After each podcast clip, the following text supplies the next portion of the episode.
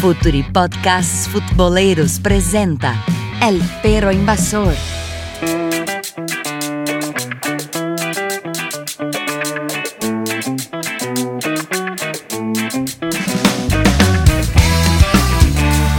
Buenos días, buenas tardes, buenas noches, futboleros y futboleras de todo el mundo, de toda Latinoamérica. Acá arrancamos otro El Perro Invasor por Future Podcast, episodio número 18, en el cual estaremos hablando sobre la dicotomía Menotti-Bilardo en el fútbol argentino y mundial. Tenemos acá a los muchachos de siempre. Daniel Gómez, la hinchada te recibe, querido. ¿Cómo estás? Hola Mateus, muchachos, feliz de estar de vuelta. Y bueno, nada, este, este tema tiene tanto que hablar que va a estar bueno compartirlo con, con los amigos. Genial, Dani. También tenemos a Lucas Señese desde Italia. ¿Cómo andas, Lucas? ¿Todo bien? Hola muchachos, ¿cómo están? Bueno, un, un gusto volver a encontrarnos y, y con ganas de, de, este tema, ¿no? Y también tenemos a Martín Alfaya desde Montevideo. ¿Cómo estás, Martín? ¿Todo bien? Todo bien, che. Un gustazo en tiempos de encierro volver a, a conversar un ratito. Así es, así es, Ulises. Y bueno, me gustaría ya empezar con un jueguito. Me gustaría proponer que ustedes describan al entrenador que mejor representa el fútbol de ustedes, que mejor les representa. Lucas, querido, ¿te gustaría empezar? Bueno, voy a empezar con, con el técnico que, que, más representa mi, filosofía de juego. Eh, es un técnico que está dirigiendo en la actualidad en Europa, que tiene una vasta trayectoria. Eh, les puedo contar, por ejemplo, que, fue varias veces campeón en, en, Argentina y que es un técnico que yo no lo consideraría ni, ofensivo ni defensivo. Es un técnico que, quiere ganar, ¿no? Hace todo lo posible para, lograrlo. Entonces lo pondría en un lugar más de pragmático y un técnico que como jugador y como técnico eh, tenía y tiene el cuchillo entre los dientes. No sé si, si los estoy ayudando mucho, pero una idea ya se la deben haber hecho, ¿no? El cuchillo entre los dientes, sí, sí, sí, me parece que estamos hablando de Simeone, ¿me equivoco, Lucas? Exacto, exacto, quien además, para poner, definirlo mejor, lo voy a citar en este caso, eh, un técnico que dijo, eh, en el único lugar donde vamos a encontrar antes eh, el éxito que el trabajo es en el diccionario. Y creo que esto, esa frase um, un poco lo... Esa frase lo, tiene lo como define. 150 años, que no sea chorro. también, también. Lo que pasa es que, que, le encontró la vuelta y, y, y, y la fue... Le, le, modificó seguramente alguna palabra, Martín.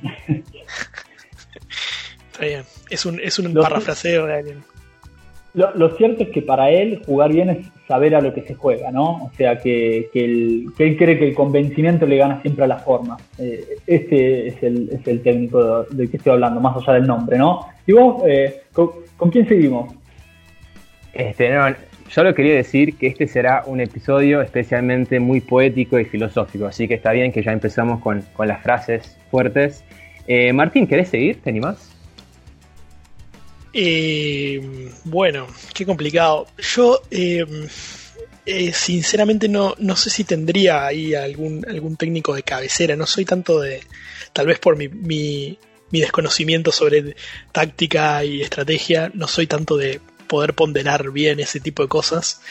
Pero si tengo que quedarme con mi corazoncito oriental, este, voy a elegir alguno de, de estas tierras. Eh, lo cual va a hacer que sea más fácil que adivinen, pero eh, me quedo con, con, con, un veterano, un veterano señor que, que, que, volvió a poner de pie a, este, a esta nación futbolística después de 50 años de ostracismo a nivel mundial. El gran maestro, me imagino. El gran maestro, con el cual me puedo tener un millones de diferencias futbolísticas y se le pueden criticar un montón de cosas y, se, incluso gente más exitista puede decir que podría haber ganado alguna cosa más o lo que sea, pero creo que como alguien que se crió tipo con el fútbol uruguayo absolutamente destruido y sin ningún tipo de visión de futuro de nada y viendo coleccionando figuritas de Panini de otros equipos y viendo cómo jugaban otros los mundiales eh, que un tipo así te pueda devolver la esperanza de que empiece un mundial y vos mínimamente sientas que el sueño no te lo quita nadie hasta que pierdas. Tener eso de vuelta, la verdad que me parece súper, súper importante y es algo que hasta el 2010 no, no, no había sentido nunca, en ningún mundial ni nada. Así que volver a tener como esa, esa chispita prendida eh, con la selección y sobre todo verlo en las generaciones más jóvenes que, que, van con la camiseta de Uruguay por la calle y ese tipo de cosas, la verdad que me pone contento porque me parece que ese es el futuro y bueno, nada, creo que es más lo que ha hecho a nivel de, de, levantar a, una nación futbolística más allá de los aspectos tácticos con los que uno pueda discutir y, su forma de ser y bueno, ese tipo de cosas que me parece son secundarias, pero creo que lo más importante es esta obra, es lo que va a quedar del tipo para el futuro, más allá de si puede ganar algo más eh, en lo que le queda de tiempo como técnico. Lo que le va a quedar fue que, taque, que, que fue el que renovó, renovó Laureles, básicamente. Me encanta escuchar esto, Martín, y, siguiendo un poco con lo de las frases, hay una frase que, en mi país, no sé cuándo la dijo, pero fue, fue tan polémica como divertida, en, mi opinión. Eh, no sé si la recordás vos o sabés de cuál estoy hablando, ¿no? Eh, cuando dirigía Boca, si no me equivoco, dijo... Espectáculos eh, en el teatro. Sí, sí, el que quiere ver espectáculos que vaya al teatro o al cine. Bueno, eh, eso, eso, es, eso es algo que eh, después, tal vez más adelante, cuando nos metamos más en la charla, eh, podamos llegar a, tocar un poquito medio de rebote en el aspecto de lo que es el uruguayo y su visión del juego. porque a mí me daba mucha gracia cuando plantearon el tema de la dicotomía y todo, porque siento que no existe en este país, pero bueno, este, Eh, trataré de, comentar al respecto, pero, pero es muy interesante, sí, porque esa visión es, es, una visión compartida, te diría, por la mayoría de la, de la gente de este lado del río. Y, yo te diría por la mayoría también eh, del otro lado del río. Pero bueno, lo, profundizamos después. Bueno, es un poco más discutible, pero bueno, está bien. Y, lo que me gusta a mí en este desafío es que es, más difícil de lo que parece, ¿no? Porque uno no tiene que pensar en su DT favorito, sino esta representación de ideas que es más complicada, más compleja. Eh, Dani, a ver. Mira, estaba pensando, me pusieron a pensar mucho. Yo tengo un DT eh, que es medianamente conocido. No sé si le van a dar con el nombre, pero básicamente él representa eh, esa capacidad de adaptación a los recursos que tiene. Eh, me gustan los técnicos que, y más yo que vengo de un país con poca tradición futbolística, obviamente cuando competimos a nivel internacional, los recursos son muy escasos y tenemos que buscar la mejor manera. Y eh, un poco de esa escuela del Uruguay, que nada, que hay que buscar adaptarse en función de cómo está el equipo en ese momento, pero sobre todo el rival. Eh, y sobre todo eh, ser muy, muy pragmático. Así, el tema del, juego siempre lindo no, no, no es algo que me, que, me haya, que me llame la atención siempre. Obviamente disfruto cuando mi equipo juega bien, pero si hay que ganar con el cuchillo entre los dientes, mucho mejor.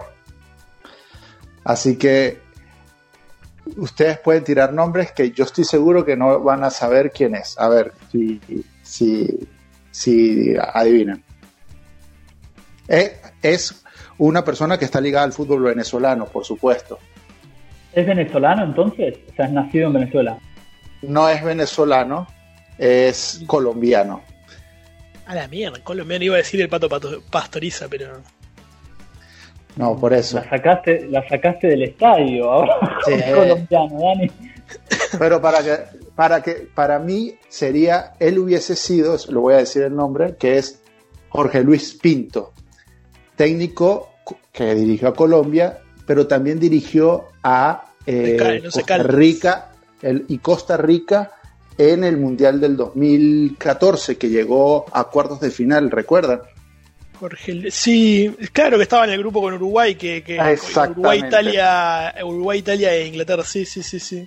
Ese mismo, ese mismo, Pinto, fue técnico de Táchira, fue el último, eh, eh, uno de los últimos campeonatos de Táchira y fue un tipo que de verdad por ejemplo, revolucionó mucho a nivel del fútbol venezolano porque trajo otras dinámicas de juego mucho más directas. Y, y era de esas personas que asume esos riesgos, por ejemplo, un tipo que, que venía de dirigir una selección Colombia, que había dirigido equipos grandes en Colombia y se vino a Táchira por realmente un, desafío completamente nuevo, distinto y, y, revolucionó. Era un tipo que recuerdo que para un partido de Copa Libertadores contra Cerro tenía lesionado a, a los laterales y él decidió jugar por primera vez en todo el tiempo que tenía, y yo creo que es primera vez que yo veo, o muy pocas veces vi a tercera jugar,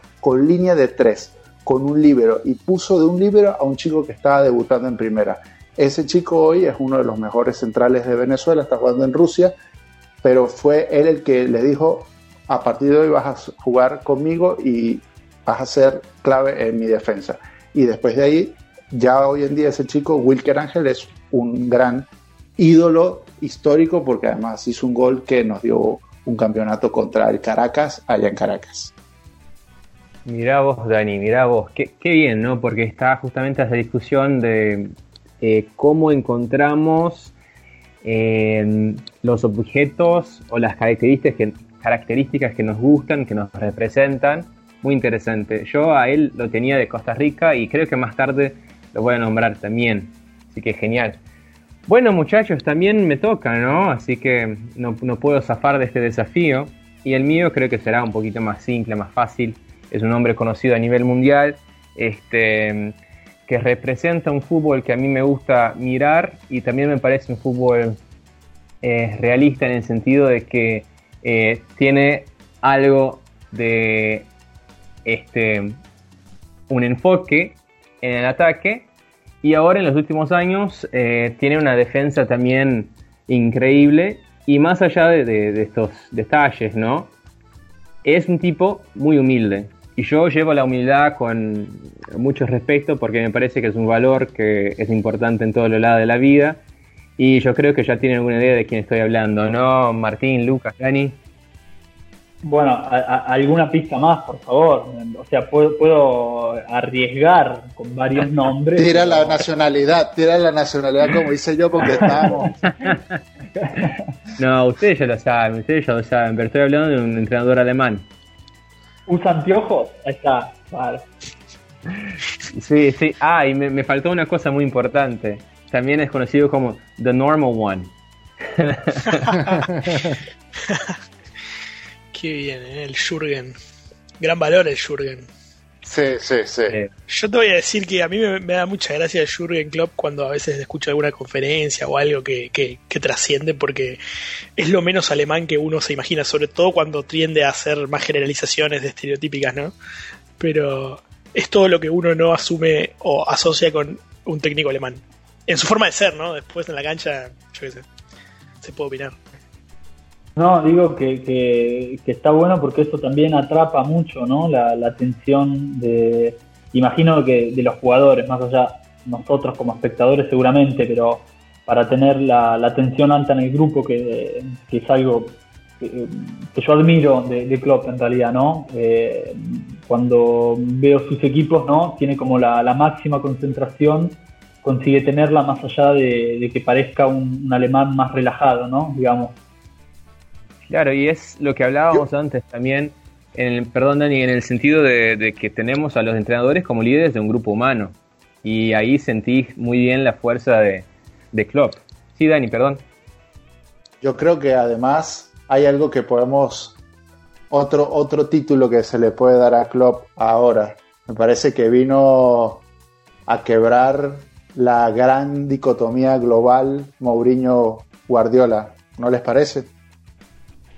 Ompa, lompa, ¿eh? Ojo al piojo, esto es difícil, está bueno, sí, polémico. Em, bueno, no podemos decir que eh, es un tipo, porque ¿por qué lo digo? Porque no podemos decir que es un típico, un típico eh, técnico defensivo, estilo Mourinho, ni es tampoco el juego del toque, de los mil toques, el toque-toque que nosotros solemos asociar a Guardiola.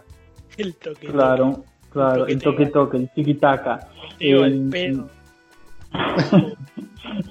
ahí nos metemos, Martín, ahí nos metemos y, le damos con ganas. Pero, ¿sabes qué, Dani? Está interesante porque en realidad, eh, como hoy vamos a hablar un poquito de, esta dicotomía o falsa dicotomía, eh, por ahí Klopp podría representar una tercera vía que, en Argentina particularmente irrumpió perdón, eh, este siglo y que yo lo veo parecido en, el juego vertical y en la lógica que tiene. Iba a decir exactamente lo que vas a decir vos, pero dale, sí.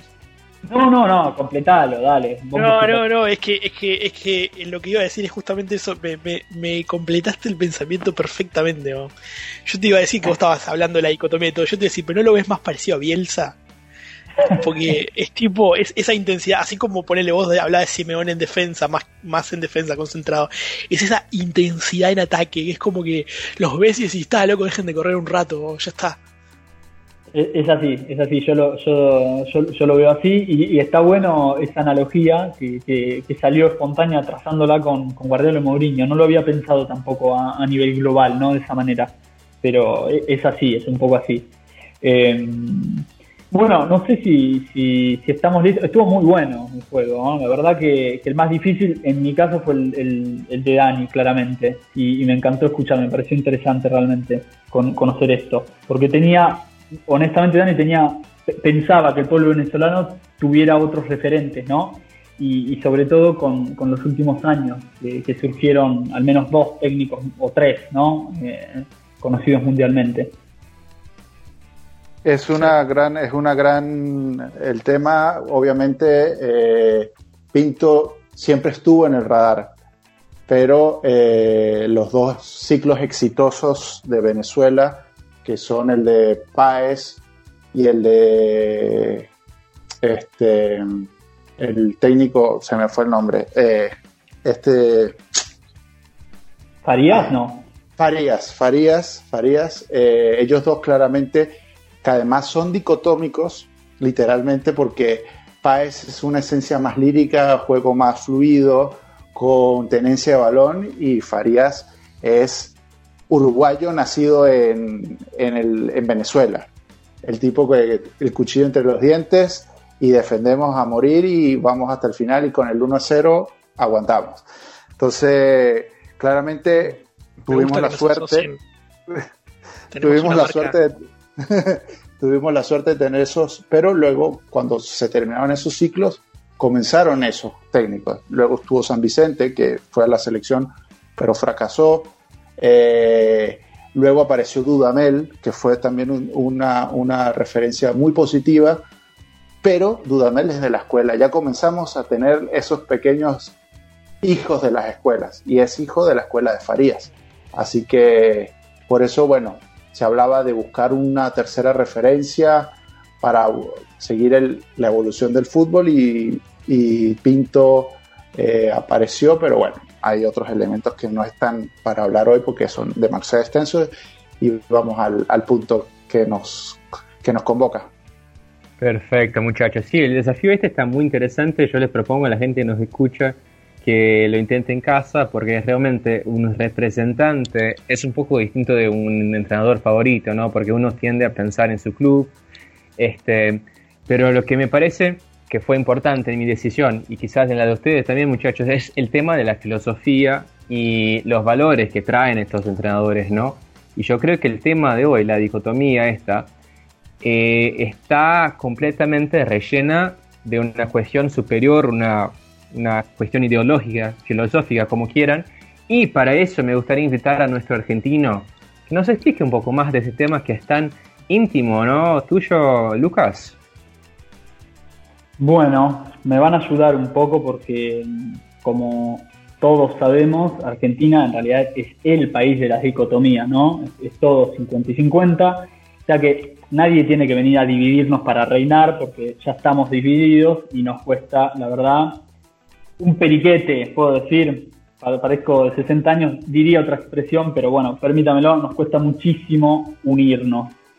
Así que bueno, en el fútbol también sucedió, este antagonismo muy fuerte ¿no? entre dos ideas filosóficas y pensando un poco en, los orígenes antes de llegar al bilardismo y al menotismo, como lo anunciamos al principio, podemos puedo tomar solamente dos referencias rápidas. Una eh, con, Menotti, que tiene que ver con una mirada extranjera del, juego, donde se aprecia muchísimo, eh, en la, siempre hablando en la época, lo que se jugaba, ¿no? El, el, trabajo que venía haciendo la selección de Holanda, ¿no? Que después desemboca en la naranja mecánica del 74 y bueno, y no voy a ir más atrás con, exponentes eh, argentinos porque la verdad yo tampoco los vi muchísimo jugar, es, historia más escrita. Con el bilardismo podríamos decir lo mismo, en este caso con una mirada más nacional y, podemos tomar dos referentes, uno es Baldo Subeldía, el zorro Subeldía, eh, y el otro, eh, Judice, eh, de Independiente, de quien su el día toma ya algunas ideas. Eh, son dos técnicos, además, que, fueron campeones en Argentina. Nos ubicamos, para que se entienda, en la década del 50-60 es cuando realmente se larga con todo estas dos maneras de, vivir y de sentir el fútbol en, en Argentina.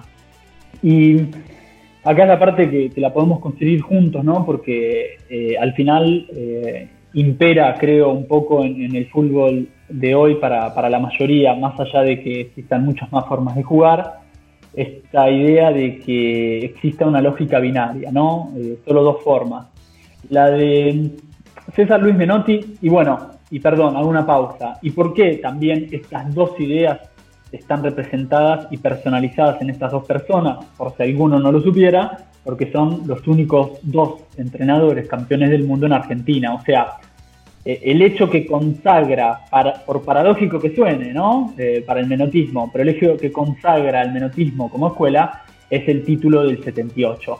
Más allá de que eh, César Luis Menotti, su primer gran éxito haya sido en el huracán del 73 en realidad el único título local que tiene, ¿no? Eh, el Blanco Menotti como jugador no, tuvo una grandísima carrera, pero bueno, ya de entrada llega a Huracán, por esto Huracán, el equipo de Parque Patricios, también va a estar históricamente hasta el día de hoy más identificado con este juego bonito. Y bueno, y ellos se identifican con un juego lírico, con un estilo ofensivo, con, este pase a un toque, ¿no? Con la estética del juego, ¿no? Y con la idea y, la famosa frase de César Luis Minote, que no me interesa eh, ganar, ¿no? Eh, sino eh, cómo jugamos, ¿no? ahí tienen varias citas, incluso donde habla de Cruyff en, en Holanda, el saco ya en esa época, y, por ejemplo, eh, la famosa frase que, que, tiene de, que prefiere eh, perder por un gol jugando bien que, ganar 1 eh, a 0 al último minuto sin haber pateado al arco, ¿no? Eso es lo que empieza un poco a, dividir en, en, los orígenes al fútbol. Y un detalle más, que, que, lo voy a poner para que después lo analicemos mejor, porque cuando se tocan estos dos temas se desmerece mucho una de las ideas en Argentina. Eh, Menotti dirige también el Mundial del 82 en Argentina, después de ser campeón en el 78, con pésimo éxito, ¿no? Con una de las peores presentaciones de la selección nacional argentina. Y entre otras cosas, eh, lo que le criticamos mucho a, a alguien que para muchos compatriotas míos es el máximo exponente en realidad, eh, no solo es ese pésimo Mundial 82, sino el hecho que no haya llevado a Diego Armando Maradona en el Mundial 78, ¿no?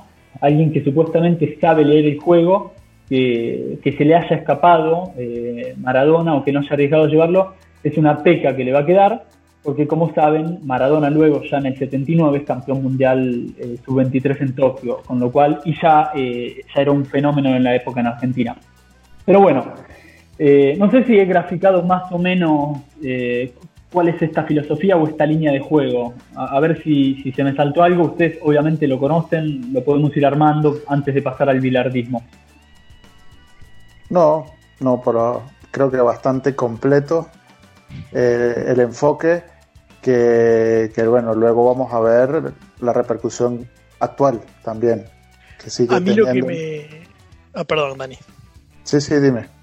No, que yo lo único que tendría para decir viéndolo siempre desde afuera y teniendo un acceso bastante grande a los medios argentinos de prensa deportiva, em, es que a mí me choca mucho esa cuestión que tiene. Yo nunca, te voy a ser sincero, nunca, nunca se lo escuché decir a Menotti ni a ninguno de, de repente de los técnicos que se asocian con su escuela.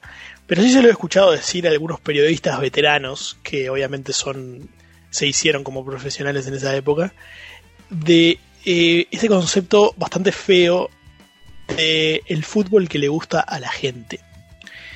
De asociar y decir esto es el fútbol que le gusta a la gente, como si fuera una cuestión generalizada para todos y que esto es el ideal que, al que se tiene que apuntar y esto es lo que la gente quiere ir a ver a los estadios. Eh, como, como consumidor de fútbol me parece un, eh, una tomada de pelo y un, y un no sé, un, insulto, un, insulto, a la inteligencia de la gente. Porque el fútbol que le gusta a la gente, yo puedo querer ver eh, X y otro querrá ver otra cosa. ¿Me entendés? Pero eh, decir que solo. Porque esa es la cuestión. Yo creo que. Y esto es algo que nunca le escuché a ninguno de los. de los que defienden de repente la otra postura. De atribuirse de que eso, ellos son el único camino. Y eso es un poco complicado, me parece. ¿no? O, o, no el único camino, pero el mejor camino, ¿me entiendes? Porque creo que la postura siempre tiene que, eh, tiene que ser, a mí me gusta esto, a vos te gusta esto otro, me parece fenomenal, yo elijo esto. Bárbaro. Juguemos, ganaré, perderé, lo que sea, pero no me voy a atribuir yo de que esta es la forma en la que este deporte debe ser practicado y todo lo que no sea esto, entonces no merece mi, mi admiración o mi, o mi respeto o mi lo que sea. eso es lo único que tengo yo para acotar desde afuera, mirándolo desde otro lugar, desde otro país, desde otra óptica y, con otras influencias futbolísticas arriba que tal vez me influyan en mi opinión. Pero bueno, es lo que tengo para decir sobre eh, el, amigo, el amigo Luis y, y sus, sus secuaces, digamos. Lo respeto mucho porque es un tipo, lo respeto mucho porque es un tipo ganador, eh, más allá de los condicionantes que tuvo Argentina en el Mundial del 68 para salir campeón, que hay algunas cosas medias turbias, eh, es, un, la realidad es que un país que se, se, digamos, autodenominaba a sí mismo una potencia mundial futbolística, no había ganado un sorete en, hasta el 78. O sea, era una potencia de segundo orden, un país que no era importante en el concierto mundial. Había jugado la final del 30 después se había aislado, cuando salió de su aislamiento se comió 6 con Checoslovaquia y eran eternos campeones morales. Y el tipo, mal o bien, le pone la primera estrella, que uno le podrá decir un montón de cosas, a, repito, a ese mundial, pero el primero, la primera estrellita para cualquiera siempre es muy meritoria. Así que bueno, ese, ese, ese porotito se lo doy. Totalmente, pero pongamos esto en contexto, Martín, que es interesante ves, yo me había olvidado mencionar un, poquito dos o tres características del contexto, ya lo dijimos alguna vez.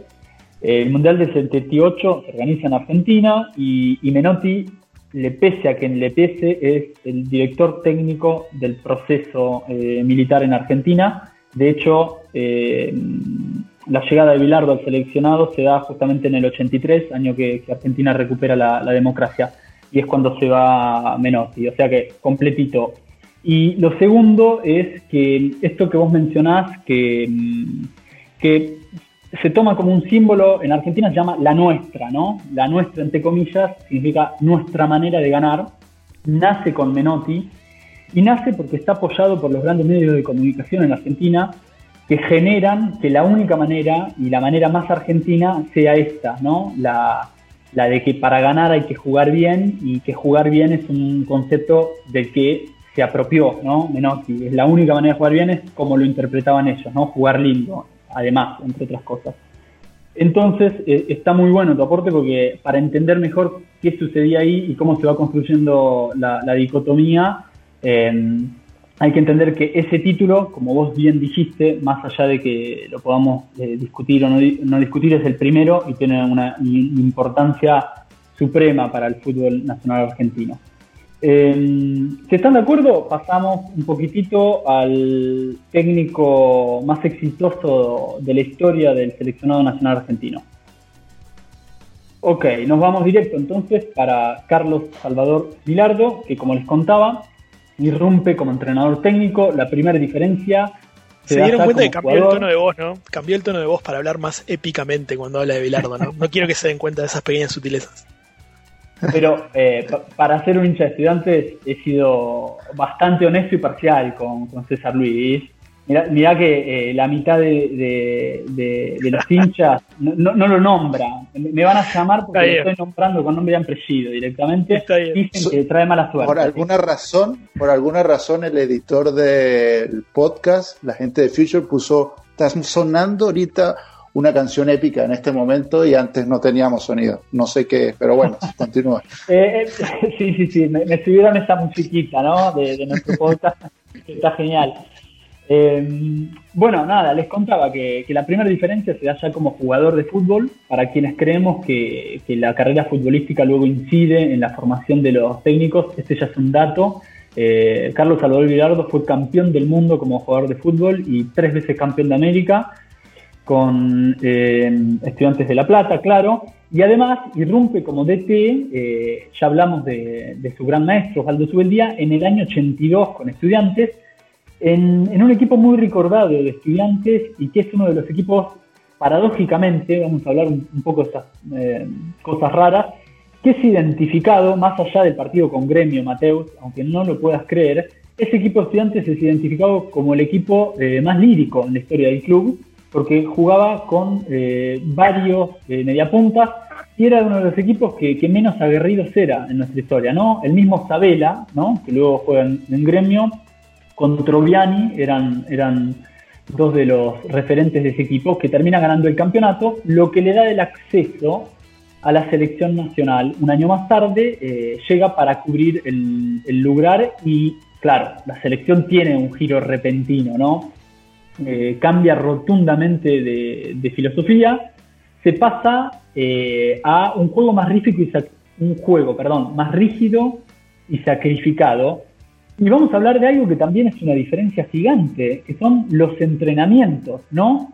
Acá Bilardo instala las concentraciones, las concentraciones largas y la idea que para ganar hay que sacrificarse y los entrenamientos son radicalmente diferentes para los que vieron los eh, entrenamientos de la época, ¿no? Se pasan de entrenamientos de dos o tres horas completamente con la pelota a entrenamientos a doble turno, muy físicos además, donde los jugadores tienen dos o tres días donde se juega el fútbol.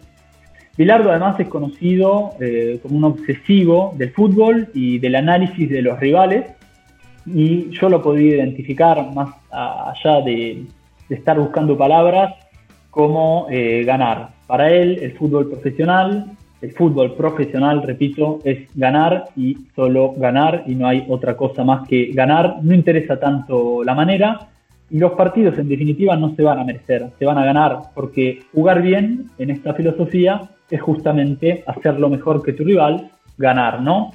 Así que acá, para ir cerrando un poquito y, de nuevo les pido ayuda porque también lo conocen este personaje.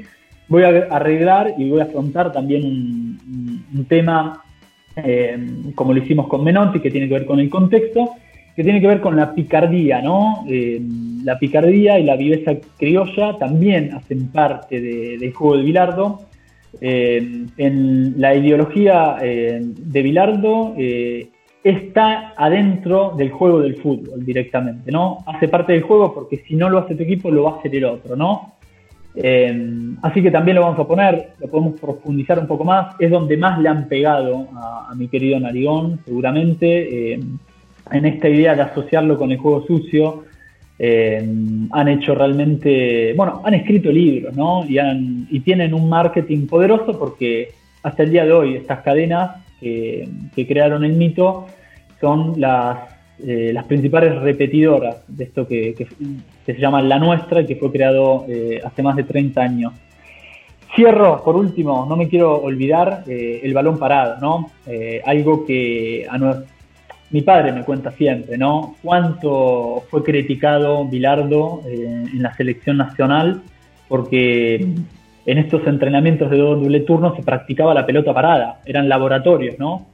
Y, bueno, y para el que tenga duda puede ir a buscar el, archivo histórico de cualquier medio nacional argentino para ver cómo, cómo se titulaba en la época y cómo lo mataban al técnico. Digo, esto para mí iba a influir, ¿no? El poder trabajar tranquilamente y, con el apoyo de, la prensa que luego repercute en el país y luego el, técnico que se sobrepone a un contexto absolutamente adverso. No quiero victimizarlo para nada, pero me parece que, el tema del laboratorio nosotros, nuestra generación, lo tiene como mucho más asumido y, todos los técnicos prácticamente lo trabajan. Claro, siempre hay algún menotista eh, ebrio que, que, decide de, no trabajarlo y de no estudiar al, rival, pero son legados que, realmente encuentran en la historia del fútbol un origen en, Argentina, en, en este caso puntual con, la pelota parada eh, nosotros se lo atribuimos al, a Subeldía y al bilardismo, ¿no? que es el que en el Mundial 86, con Diego Maradona a la cabeza,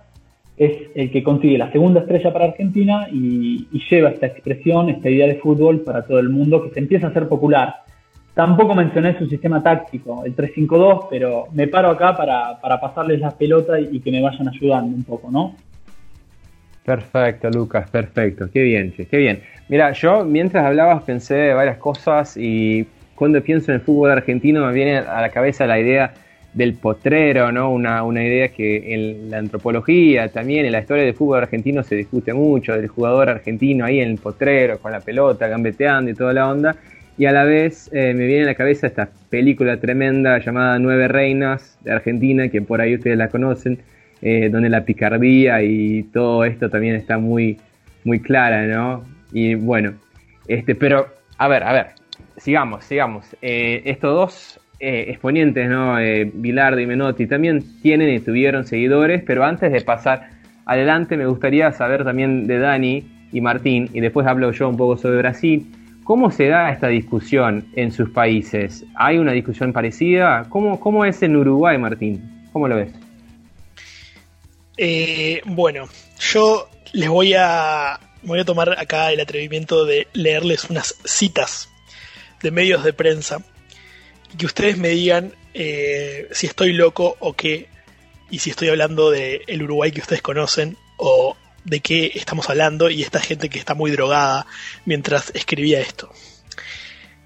Les, paso a leer. Esto es un diario francés. Antes de jugar con Uruguay en las Olimpiadas de 1924. Dice lo siguiente. Nuestros jugadores van a afrontar al once uruguayo que, por su gran valía, ha sorprendido a los espectadores que han sido testigos de sus hazañas.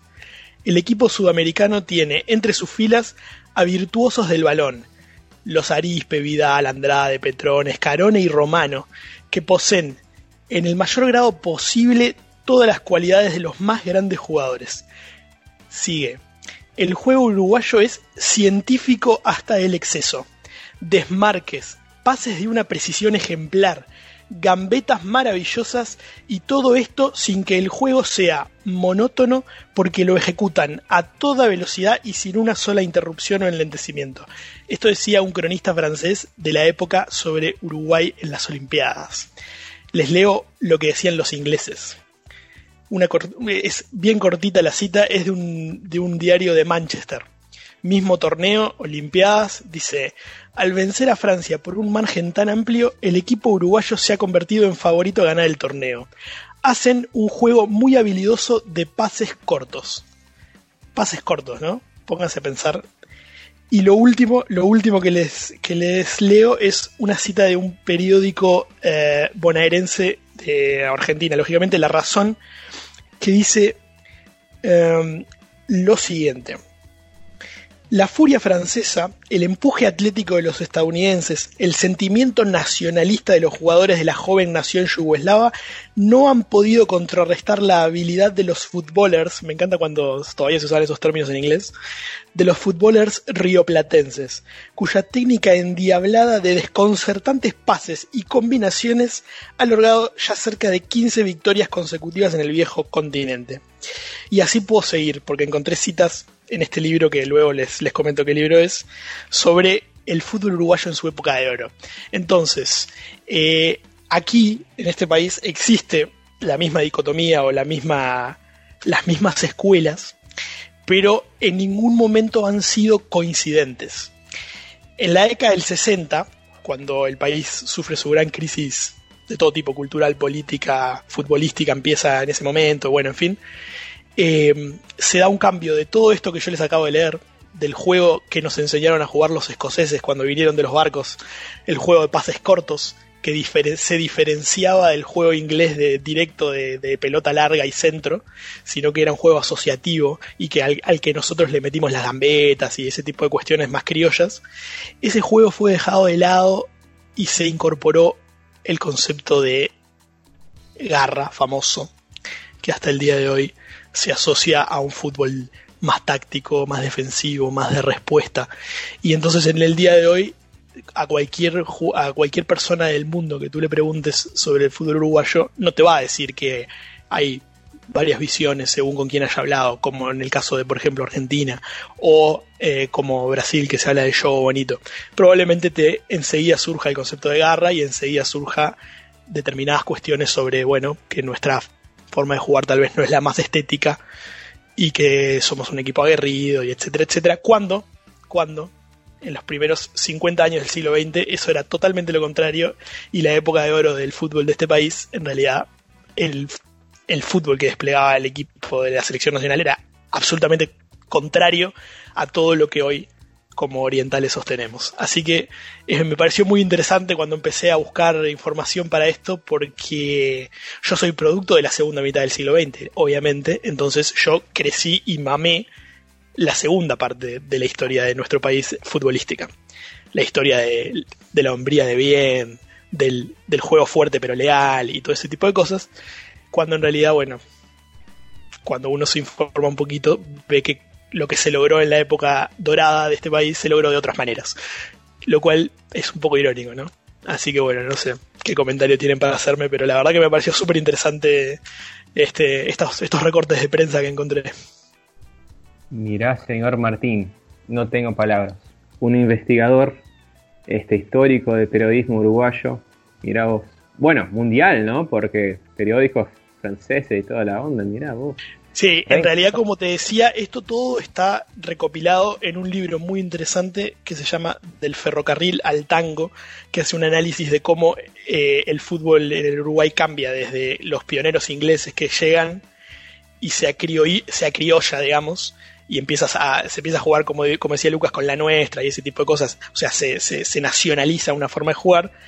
Y este, el autor, Aldo Mazzucchelli, hace una, una especie de de tesis o, de, o propone esta idea de que en realidad es, es una mentira flagrante decir que lo que se logró se logró jugando únicamente. Que, a ver, que ese factor estaba, o sea, eran jugadores. También hay, hay, hay, testimonios de jugadores argentinos de la final del 30 y de gente de, que, que, hablan, obviamente, de, de, gente, de jugadores este, eh, recios, de tipos, ¿no? De que, o sea, no eran ningunos blanditos, pero que te ganaban jugando la pelota. Ganaban jugando la pelota, esa es la cuestión. Claro, increíble y si uno piensa el fútbol uruguayo hoy como lo conoce, ¿no? toda una desconstrucción de lo que uno pensaría, digamos. Mirá vos. Genial. Claro, y ahora nos fuimos para el otro lado. No tenemos la dicotomía. Podríamos, entre comillas, decir que supimos ser menotistas en un momento y que hoy, eh, claramente, como, como, como, muchas veces hablamos con Lucas, eh, él puede encontrar acá, cuando viene al Uruguay, terreno fértil para, para encontrar gente que esté dispuesta a escuchar historias de Bilardo y todo, porque obviamente nos sentimos quienes somos este, generacionales con él, mucho más identificados con eso, o con esa manera de ver el, juego que con, que con la anterior, ¿no? con la más romántica y lírica. E, exacto, y puedo agregar cortito, eh, en, acá en Italia también, ¿no? O sea, nosotros no mencionamos la palabra catenacho, pero tiene también, eh, tiene, tiene que ver con esto. Y me parece que una cosa que, de la que estoy convencido es que Argentina en realidad es un país bilardista. Después lo, lo, puedo justificar eh, esto, pero en realidad el, ah, ganar como sea está en el ADN argentino, el 100%. Eh, después que, los argentinos lo sepan o no, es otra cosa. Pero es, que, pero es que, Lucas, eh, la única razón por la que hablamos de Menotti es porque ganó el Mundial. O sea, no hay nada más bilardista como concepto que ese. Exacto, exacto. Por eso lo como paradójico al, final, ¿no? Que, sea el nacimiento de la escuela, el, obtener un, título, sea ganar, sea meramente el hecho que te convierte en escuela. Pero lo dejo para el final por ahí, la contemporaneidad y, qué pasa también con esta economía, cómo, cómo se, fue rompiendo o, si es polémico eso. Me interesa igual la, lo que pueda llegar a comentarnos Dani, que él tiene una experiencia mucho más o sea, la experiencia de Dani, si se quiere, es absolutamente distinta porque él viene de un país en el cual el fútbol, si se quiere, es hasta un deporte moderno. Entonces, la evolución del mismo y sus escuelas es algo que hasta puede ser hasta mucho más contemporáneo a su propia vida. Y eso me, interesa ver ahí. Y, tengo también algo para, para picarte, Dani. Dale, dale. Dale nomás, escucha. Justamente, eh, súper interesante. Y lo que tú dices es efectivo. Eh, básicamente, si bien Venezuela tiene de los años 50, 60, digamos, teniendo fútbol profesional, eh, todos crecimos desde niños viendo cómo Venezuela era el, el, equipo que se le iba a ganar siempre. Hay que ver cuántos goles le podíamos hacer para luego eh, nos sirva más, los puntos que estaban ganados que los goles a favor. Pero eh, me puse a pensar justamente con lo que decía Lucas, porque hablaba del bilardismo, pero me parece que no se puede hablar del bilardismo sin su semilla fundamental que era su beldía. Me parece que es por lo que, por lo que he leído y sobre todo por todo lo que he conversado con Lucas, parece que fue un tipo totalmente revolucionario y que todos esos elementos, tal vez de ver el juego, además de todo lo que aprendió, Bilardo fue fundamental para que pudiera aplicar su propio sistema y que sea ganador, que digamos a nivel global, mundial.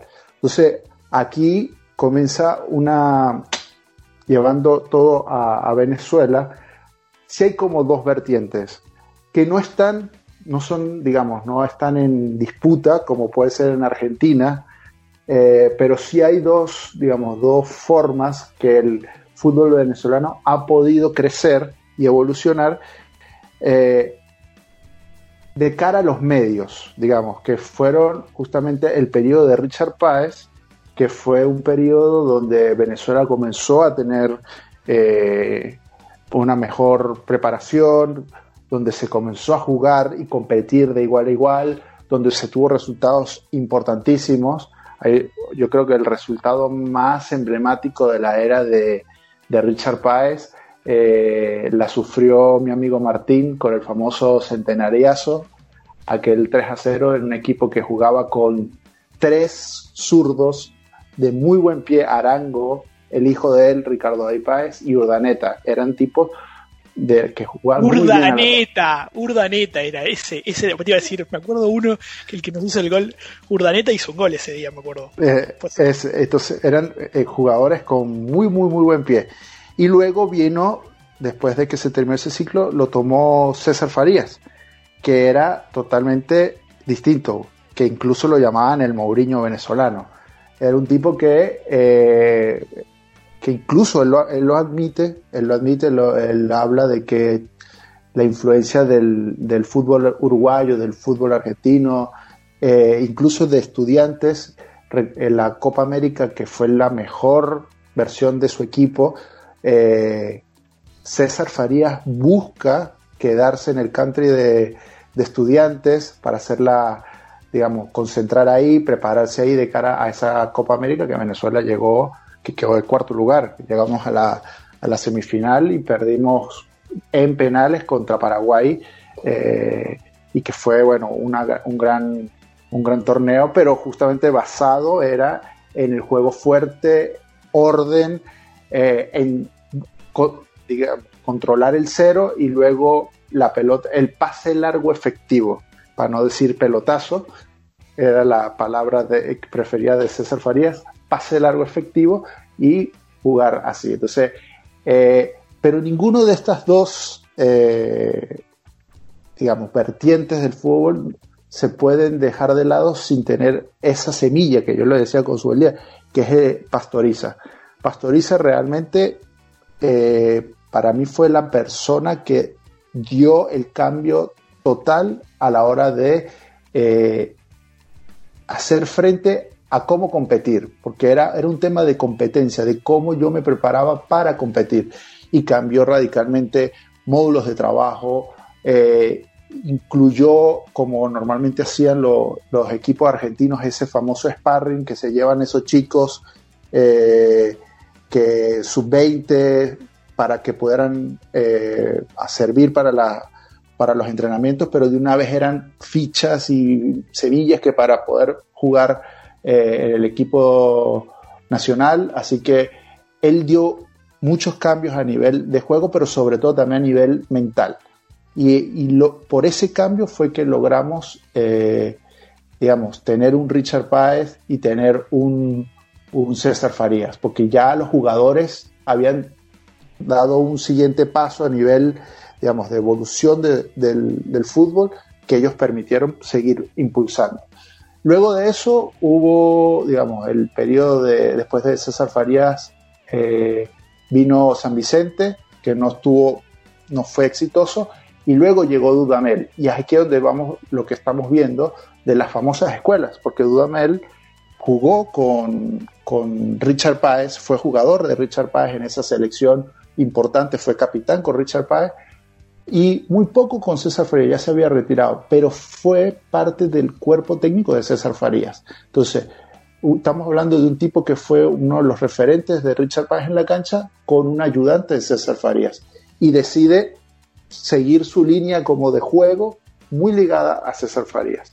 Entonces ya en Venezuela, digamos, César Farías ha podido desarrollar como una, una especie de escuela. Y bueno, en medio de las circunstancias, con Dudamel manteníamos un, tipo, un tipo de juego muy parecido a Farías y que siguió la, evolución.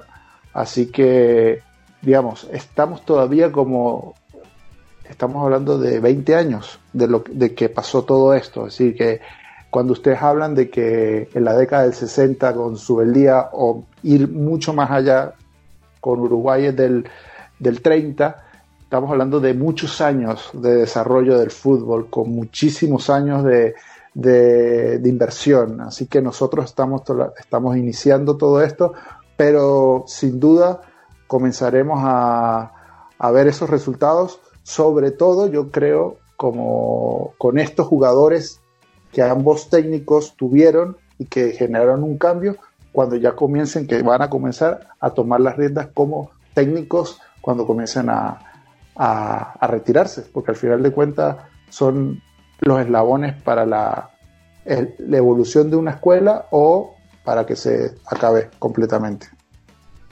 Dani, déjame preguntarte cortito, así seguimos. Eh, más o menos tenés idea en qué año lo de Pastoriza, porque ya que mencionás de nuevo a Subeldía, sí, y es tal cual como decís vos, ¿no? Él, es el gran, maestro ¿no? de, de, toda esta escuela y olvidado, totalmente olvidado por el fútbol argentino. Eh, Subeldía obviamente es contratado por el fútbol colombiano, ¿no? Entonces mi pregunta con Pastoriza es si no se quería generar ese especie de clásico bolivariano, ¿no? Eh, Colombia tomando una escuela. Le fue muy bien además a Subeldía, además de ser campeón argentina, sacó dos veces campeón atlético nacional en aquella época eh, de, de Medellín y, y en Colombia es más recordado Osvaldo Subeldía y más conocido que en Argentina. Esto es increíble, este detalle. ¿eh? Eh, pero ha hecho eh, una cosa, como tú bien marcaste, revolucionaria y, nunca terminó de ser reconocido por los argentinos. Por eso te pregunto lo de, lo de Pastoriza. si, crees que tiene que ver, si fue más o menos para esa época, en el año 76, día llega al fútbol colombiano y se queda casi siete años. O, si crees que, no tenía que ver con eso. No, no, porque fue mucho después. Pastoriza llega a la selección venezolana el 96, más o menos, 96, 97. Llega Pastoriza. Pastoriza tuvo un periodo muy, pero muy breve en la selección, realmente muy, muy, muy breve. Y en ese poco tiempo generó esa revolución. Es donde uno comienza a decir que hubiese pasado darle un poco más, todo un periodo. No, no, no estuvo ni siquiera todo un ciclo de eliminatorias. Eh, pero todo lo que hizo para el crecimiento del fútbol a nivel venezolano es importantísimo. Por suerte, el que toma la posta es Richard Páez. Y, y Richard sabe la base que tiene y lo que hace es potenciarla. Y en, y en ese sentido, digamos, la visión de los dirigentes del fútbol venezolano no, no, no, buscaron a alguien radical al estilo de Pastoriza, sino justamente alguien que era muy parecido y que además obviamente tenía, tenía digamos, cartel. Richard Páez no era un desconocido en el fútbol venezolano. Richard Páez venía con el cartel de haber llegado con estudiantes de Mérida en el año 98-99, si mal no recuerdo, a los cuartos de final de la Copa Libertadores en este formato nuevo que nosotros ya tenemos, de tantos equipos que ningún equipo venezolano había llegado, insisto, en este formato. En los antiguos formatos, si ustedes se acuerdan, eran menos equipos y eran por, por diferentes zonas. Ahí sí tenemos equipos como el Galicia que llegó a semifinales, pero era otra, otra digamos, dinámica de la Copa Libertadores que no se acuerda. Con, la nueva, con el nuevo formato, ningún equipo venezolano había llegado tan lejos como justamente ese Estudiantes de Mérida de, Richard Páez. Y con lo que ya había trabajado eh, Pastoriza y sobre todo con esa base de estudiantes de Mérida que tenía Richard Páez fue que se logró eh, esa, ese equipo que justamente eh, digamos, dio un cambio en el fútbol venezolano, sin lugar a dudas. Pero, insisto, es un cambio que fue muy astuto y fue muy bien manejado por parte de Páez de continuar un proceso que en su manera también lo hizo César Farías. No hubo un corte radical de estilo y por lo tanto voy a desechar a toda una generación de jugadores que venían en un proceso, sino todo lo contrario, fueron trabajándolo y comenzaron a hacer un poco más con, César Faría, con, ya con Pastoriza fue uno de los primeros técnicos que comenzó a tomar decisiones mucho más fuertes a nivel de la, de la, de la, de la selección sub-20 principalmente.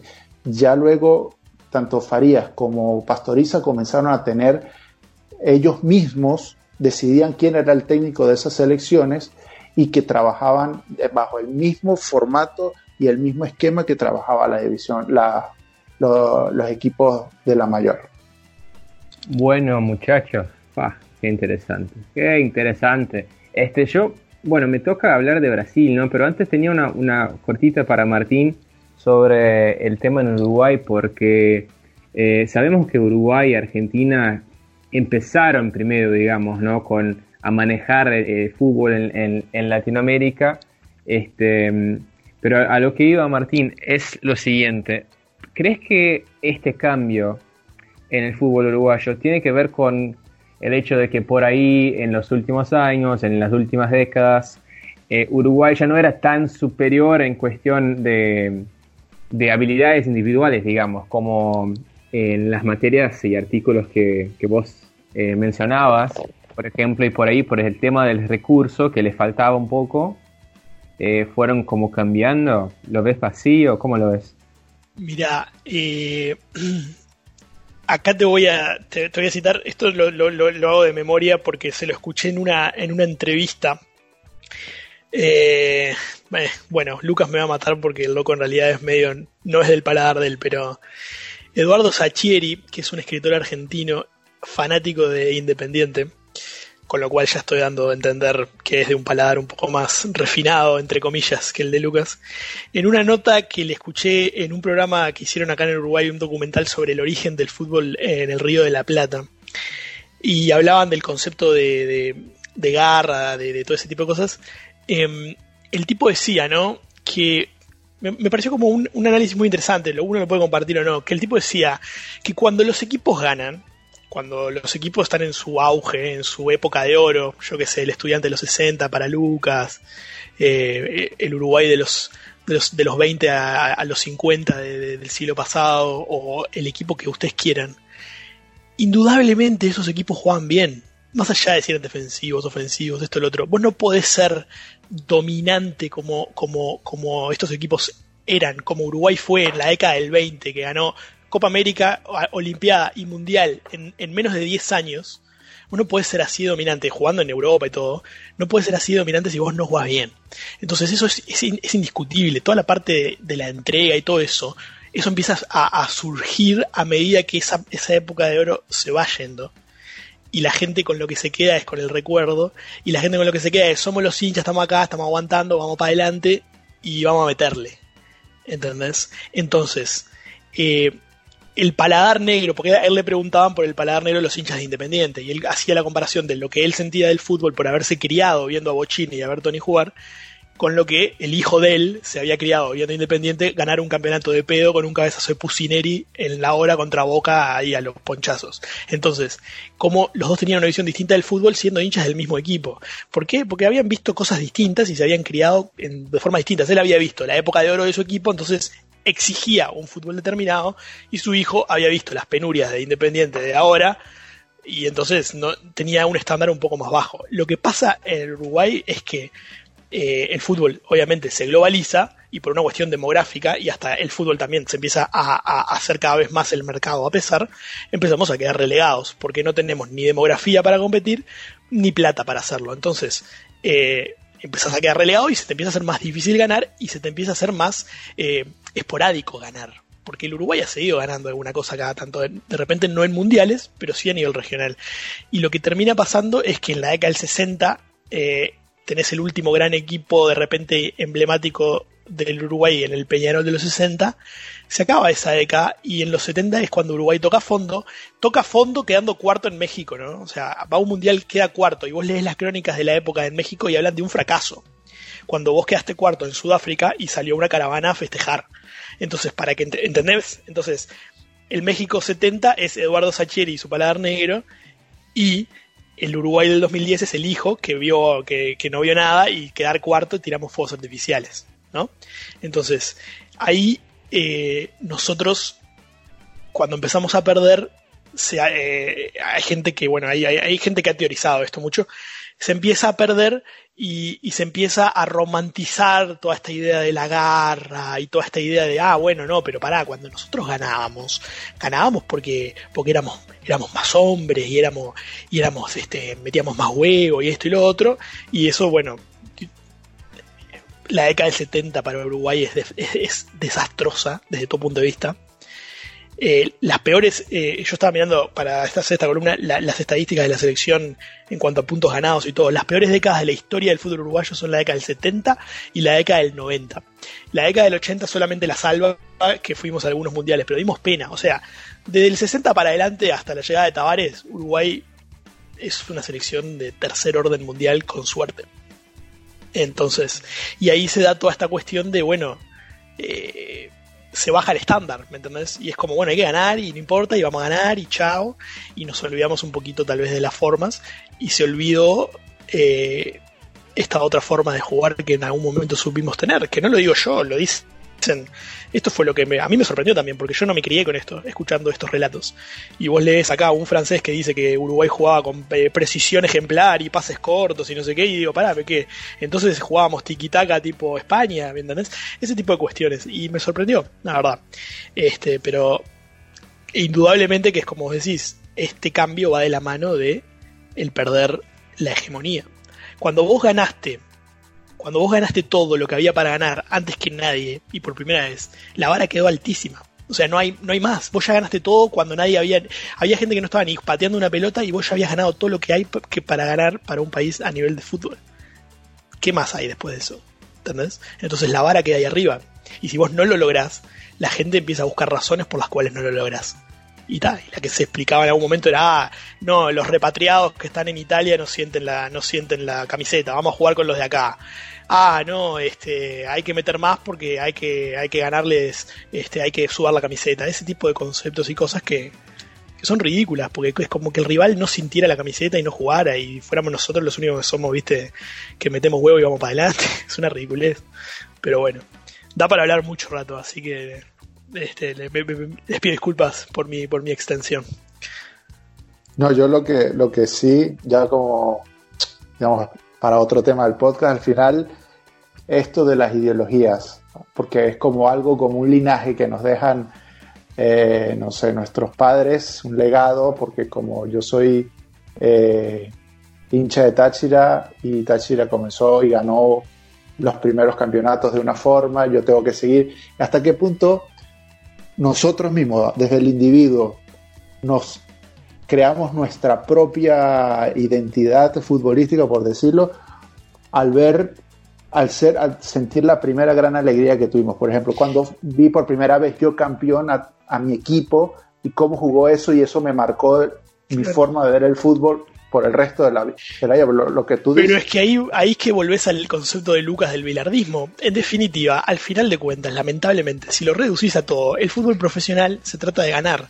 Y si vos ganás, eh, se quedan en el recuerdo las escuelas y los conceptos y las cosas. Y si vos no ganás, es más difícil. No digo que no queden los conceptos y las escuelas, pero es más difícil que pase y que trasciendan. O, más simple, si vos ganás, para vos ese equipo, Dani, eh, va a ser el que jugaba bien. Entonces vas a asociar ganar con jugar bien a partir del técnico que, te hizo salir campeón por primera vez, ¿no? Eh, por eso también al inicio es medio nada, es medio hipócrita. Nosotros no, y hasta, se idealizan. Lo sentimos un poco hipócrita.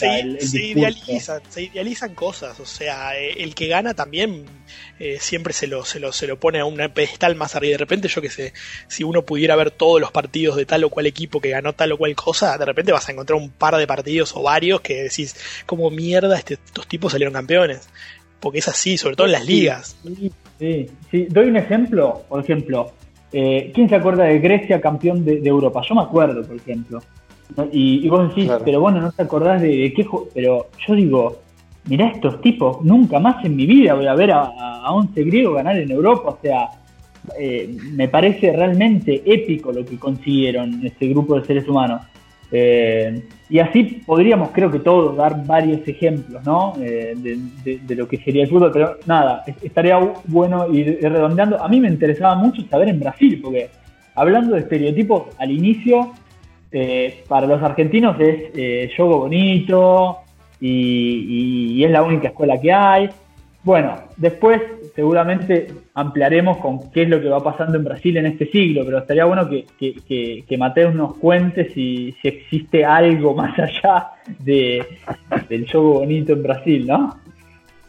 Señoras y señores, cuántos temas, cuántos tópicos, cuánta cosa para discutir. Yo estaba todavía pensando en lo que decía eh, Martín, este, y a la vez ustedes hablaban de, de los equipos que ganan, ¿no? Y cómo eh, queda la imagen ¿no? que del equipo vencedor. Y yo pensaba, por ejemplo, en los equipos que no ganaron, pero que marcaron historia y pudieron también tener influencia ¿no? en, sobre otros equipos. Y si pensamos en Brasil, pensamos, no sé si van a, a compartir la idea, pero si pensamos en Brasil, Brasil tiene un ejemplo claro, que es 82. Un equipo que mucha gente, claro, yo no llegué a, mirar, pero mucha gente lo pone como superior a muchos otros equipos que sí ganaron los mundiales. Y también está hablando del 74, como ustedes comentan, ¿no?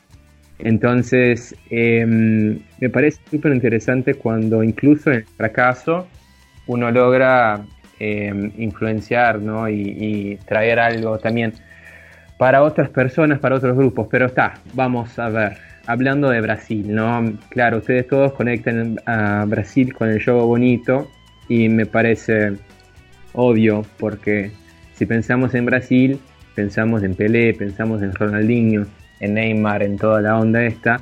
Em, y esta discusión es muy interesante en Brasil, yo le digo, el otro día le preguntaba a un amigo, eh, le, dije, ¿no? Vamos a hablar sobre esto le expliqué que era el menotismo y el bilardismo porque mi amigo no, no conocía la, la, discusión. Y me dijo como, bueno, en Brasil eh, nos gusta ganar, este, está bien jugar bien, ¿no? Pero nos gusta ganar también. O sea, la discusión acá existe, pero existen otros términos, me parece. O sea, me acuerdo desde siempre la discusión entre jugar bien y jugar eh, por el resultado, ¿no? Esto siempre se discutió, pero yo creo y veo muchos compatriotas compartiendo de esta idea de la adaptabilidad de los entrenadores, ¿no? la capacidad de, adaptarse a los recursos que tienen y en este sentido em, yo les puedo podría intentar hablar sobre toda la historia de Brasil, pero yo les pongo un ejemplo y ustedes me pueden ayudar también porque todos nosotros nos conocimos en Brasil, ¿no? Pero antes hablábamos sobre Renato, el entrenador de gremio, y está famoso ahora por cómo juega Gremio, ¿no? En un juego bastante lírico, de posesión, de toque. Este, sin embargo, en las primeras veces que estuvo en Gremio, como entrenador, metía un 3-5-2, feísimo, la contra, eh, dos, dos chances de gol por partido y ganábamos. O sea, y este equipo eh, me marcó también, sería del 2009, no llegó a ganar nada de muy importante, digamos, en esta fecha, pero después sí marcó historia con el equipo más lírico ahora, ¿no? Y bueno, yo lo que sí puedo ver en Brasil, y creo que ustedes también, es una cierta, bueno, estamos hablando de un país gigante, ¿no? Un cierto regionalismo, ¿no? Y ustedes me van a decir, ¿no? Las ideas que tienen ustedes de Río de Janeiro, de São Paulo, de, bueno, de Río Grande del Sur, de donde hablo yo, ¿no? Me parece acá, por la, la influencia que tenemos nosotros de Argentina y Uruguay, el tema está bastante fuerte, ¿no? Siempre fue bastante fuerte la discusión de, ganar, em, ganar y ganar, ¿no? Sí, podemos creo que pensar, ¿no, Lucas? Eh, Río Grande do Sul como un, un estado medio bilardista, aunque haya desarrollado a distintos entrenadores. Y Río, por ejemplo, un, estado que tiene la idea esta de, del juego bonito y toda la onda. y por eso yo les pongo las cuestiones a ustedes, ¿no? Que conocen el fútbol brasileño, conocen a Brasil. ¿Cómo, ¿Cómo lo ven desde acá? O sea, desde el punto de vista brasileño. ¿Piensan en, estas, en este regionalismo también? Yo no sé si, si hay como una diferencia como de estilos, pero no sé, tal vez me equivoque, pero Filipão creo que, que vino como a, a romper un poco el clásico juego bonito de cinco delanteros del Brasil de 70. Bueno, pero ojo que el Brasil del 2002 tenía algunos nenes jugando que es que ese es el tema de Brasil. Al final, bueno, tengo un, a un técnico defensivo. No puede ser, no puede ser. Ronaldinho que te. piedra en Brasil, no puede ser técnico pica piedra en Brasil porque hay tanta abundancia de gente que mueve la pelotita más o menos bien que, o sea, no puede ser un tipo tan obtuso de decir, no, me voy a quedar con mi filosofía y no cito a estos cinco negritos que la, mueven como unos capos porque, o sea, ¿me entendés? Salen debajo las piedras, loco, o sea, eh, imposible. Quiero ayudar a Dani en la idea. Eh, pero es verdad que, que Felipao tenía. Eh, yo, yo puedo encontrar varias características de, de Bilardo en Felipe Scolari. O, no me quiero meter en el tema de ahora. Eh, un técnico que me apasiona, no lo dije porque, porque eh, es brasilero, pero el técnico de la selección brasilera me encanta, me fascina, me fascina Tite, seguramente retomemos semana que viene, pero y, y, yo le veo, le encuentro muchas cosas parecidas a, a Simeone y a esta línea de, pensamiento. Lo que pasa que, que creo que, Mateo, tu pregunta es para la visión del resto de América y como decía también Martín, no, no hay otra que, la del buen juego, porque si ustedes no representan eso, eh, ¿qué le queda a los demás? no Entonces, eh, yo te diría que, es muy poco sabido lo de los, regionalismos, ¿no? Por ejemplo, eh, creo que, se ve como un gran continente donde eh, a ver, eh, eh, no, digo que seamos sinceros, ¿no? Cuando uno piensa en Brasil, o sea, lo digo esto de una, desde, la, desde la posición más humilde imposible que nadie se ofenda. Eh, pero cuando uno piensa en Brasil futbolísticamente, e incluso país, porque lamentablemente también sucede de esta forma, uno enseguida estás el Cristo Redentor y no sé qué, o sea, es Río, San Pablo, si querés Belo Horizonte y el sur. Eso es Brasil para nuestros estereotipos. Y, y, Brasil es muchísimo más que eso. O sea, es como, como, como decía, es un continente. Y, y entonces es muy difícil. Eh, o sea, yo. Eh, Mateo, usted dice, no, los regionalismos, todos. No me cabe, pero la menor duda que no es lo mismo ir a ver un partido en Alagoas que ir a ver un partido en Curitiba, indudablemente. O sea, pero lo que sale para afuera, como preguntaba eh, eh, Mateus, es el show bonito, ese es, ¿entendés? El pico del Brasil del 70, Jairzinho, Tostado, Gerson, Rivelino, Pele, ese es el epítome y de ahí, ahí está la vara, ahí es donde yo trazo la vara para Brasil y donde todos los que me enseñaron y vinieron antes que yo me trazaron la vara para Brasil.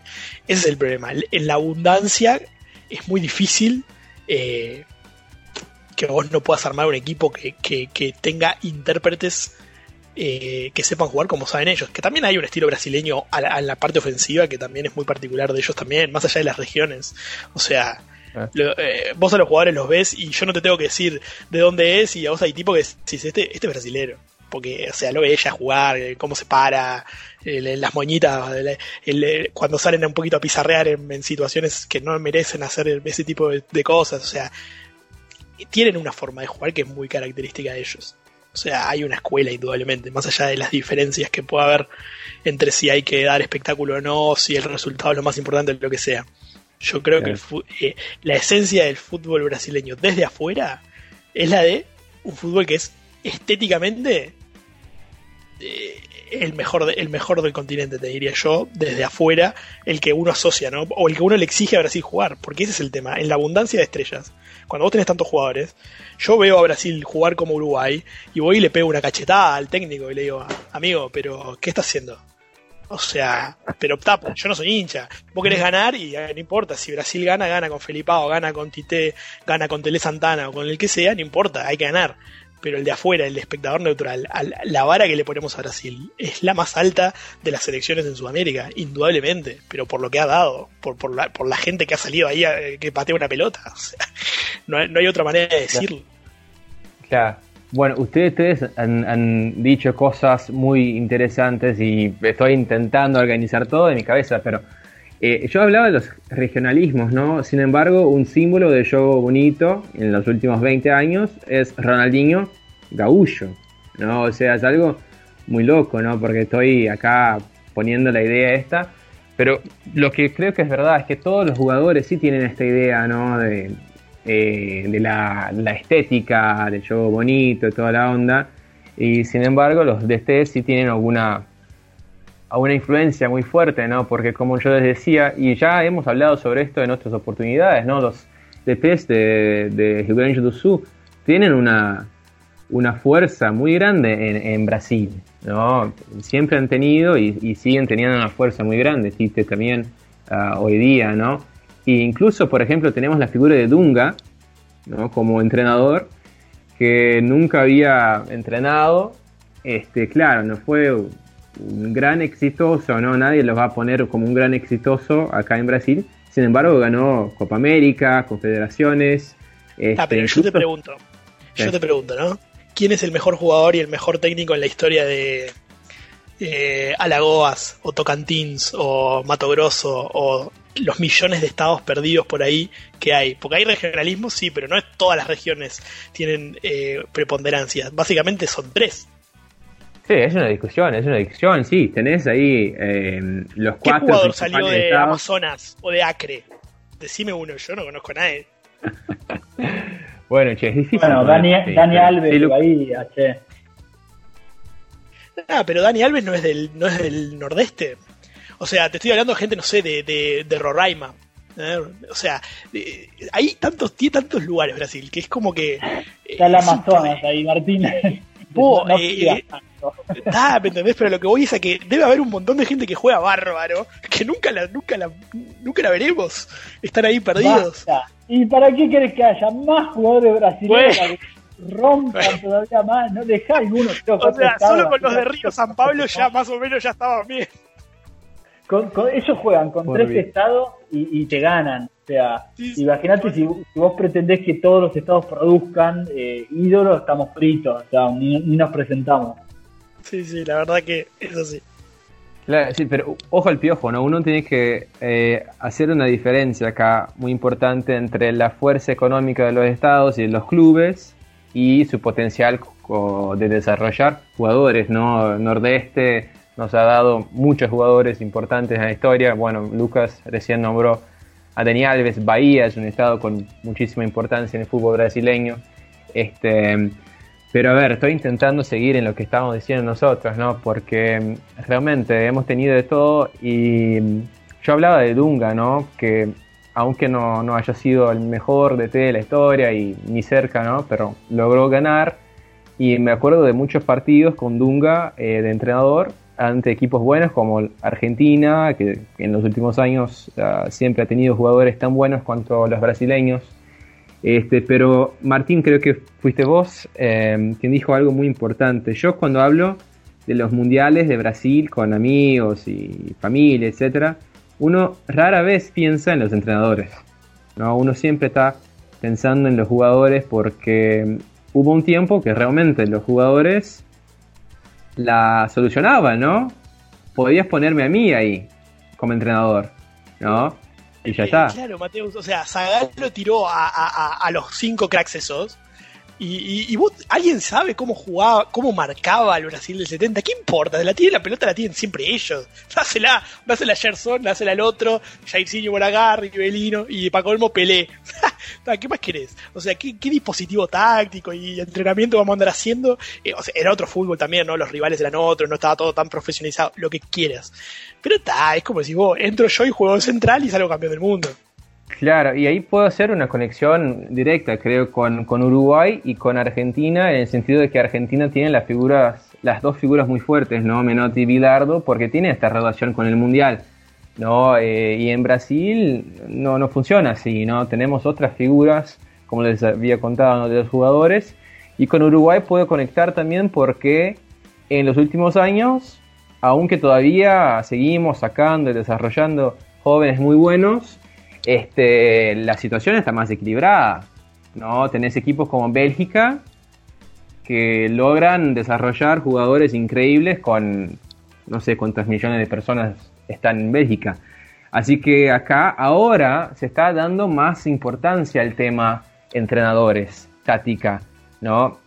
o sea, siempre fue algo discutido, pero en el pasado, bueno, tenemos a Pelé, como decías vos, ¿no, Martín? Tenemos a Pelé, a Rivelino, bueno, está dense la Pelé, dense la Ronaldinho y ya está. Entonces es una discusión buena, pero como yo les, decía acá, eh, vamos por otro lado, me parece, por otro lado.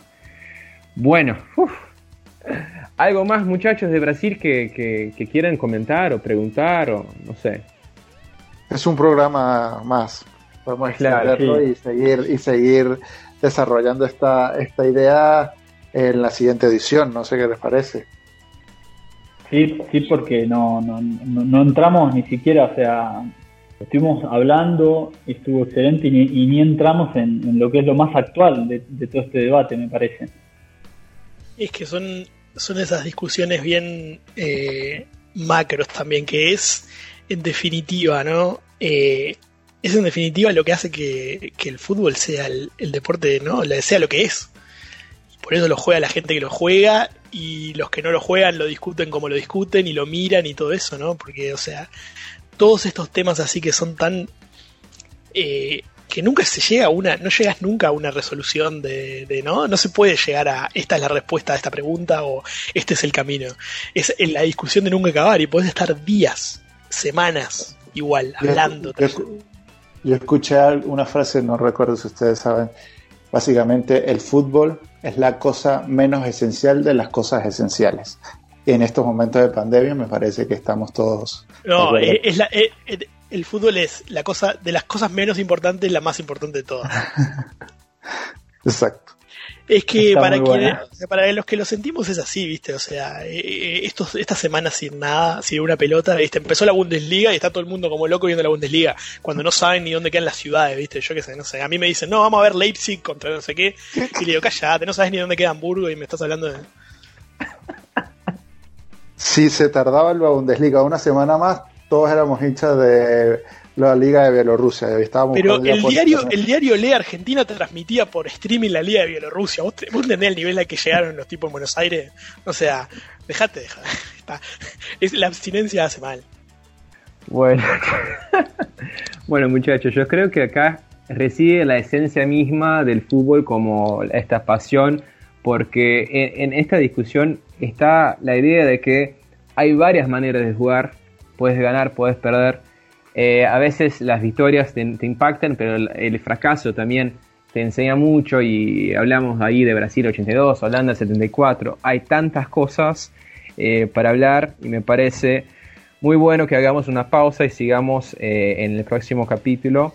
Este, yo como último comentario, a ver, ya como anticipando un poquito la discusión en la próxima semana, me parece que podemos hacer una a ver, bien filosóficamente, una relación dialéctica ¿no? entre estas dos corrientes, escuelas, eh, que va a producir otras teorías, otras escuelas, como las que por ahí estuvimos ya hablando hoy un poquito, ¿no? Klopp, entre otros, ¿no? Bueno, yo voy a abrir para ustedes ahora, muchachos, que, que, tienen para decir como a modo de cierre y cuáles son sus expectativas para las la, siguiente discusión. Nada, yo eh, solo espero que ya sea la próxima semana y le voy a tirar una cuestión a ver si Lucas me puede lo, puede reconfirmar o, o, decir que no para nada, pero para la próxima semana en un país tan politizado como Argentina, como esta rivalidad tiene un elemento político detrás, si lo llega a tener, porque justamente una sociedad tan politizada, ahí vamos entonces a entrar aún mucho más profundo en estas dicotomías. Sí, porque como explicábamos antes, em, polarizar está un poco en el ADN, ¿no? Es parte de la, idiosincrasia del argentino y, el fútbol, como mejor analogía de la vida, eh, digamos, no, podía ser la excepción a esta regla eh, para los que no han estado, no conocen, eh, nosotros no tenemos una persona sobre la que no se discutan los igual en, sus países. Si hay alguien con, no sé, les pongo esta pregunta, con los que todas las personas que ustedes conocen de la vida eh, coinciden, ¿no? ¿Hay alguna figura así en, sus países? Bueno, yo, creo que después pensar en partidizarlo, no, si, si es por eso, no eh, el doctor está tan loco que, quiso candidatarse a presidente de la nación en algún momento, pero no, no, fue partidizado, ese es el, tema. Sí, eh, me, interesa para la próxima que, que, podamos un poco ahondar. En el comienzo del siglo en Argentina se empieza a romper esto. Insisto, no es que no existieran estas corrientes antes, o no es que no existieran estas maneras de sentir el fútbol antes de Menotti y Bilardo, están personalizadas en ellos, pero eh, actualmente se empieza a hablar de una ruptura, así como la política del bipartidismo histórico que, tuvo Argentina, se empieza a hablar también de una ruptura de esta antítesis, y por ahí estaría bueno que, podamos eh, tocarlo eh, en el próximo episodio, ¿no? No sé cómo lo ven ustedes. La verdad que no, no, no puedo agregar mucho más, no, no, para, o sea, como dije antes, podemos seguir incorporando cosas y conceptos e ideas y seguir extendiéndonos por horas. Eh, simplemente, eh, nada, decir que esto es, o sea, no sé si vieron, eh, me, resulta como para terminar en lo último, no sé si vieron la, la serie de Netflix del juego Caballeros que salió hace relativamente poco sobre los orígenes incipientes del fútbol y cómo se empezaba ya a profesionalizar medio turbiamente en, Gran Bretaña y eso. Y los tipos estaban pateando una pelota con la fútbol desde hacía unos pocos años y ya en ese momento ya empezó la dicotomía y vino un tipo y dijo, no, yo voy a empezar a jugar con pases en lugar de jugar como juegan ustedes que patean la pelota para adelante y van al choque y no sé qué.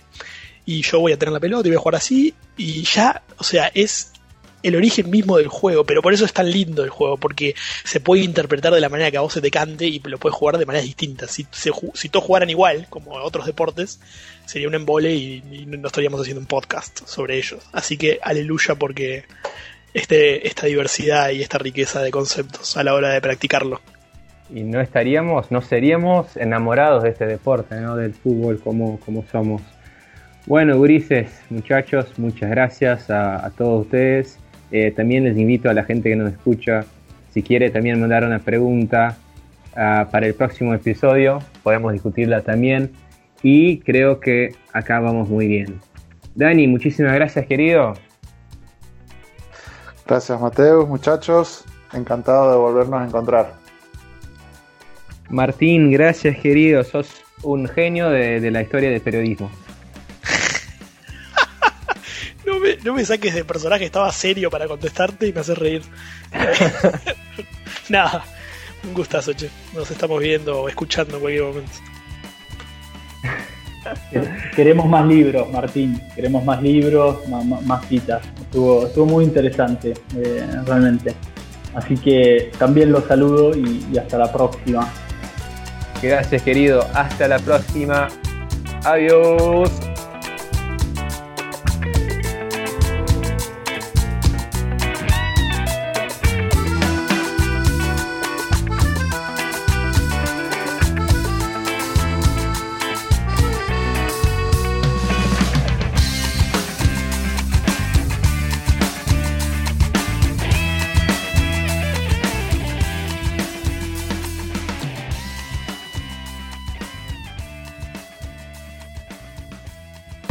Futuri presentó El Perro Invasor. Accede a www.futuri.com.br y piense al juego.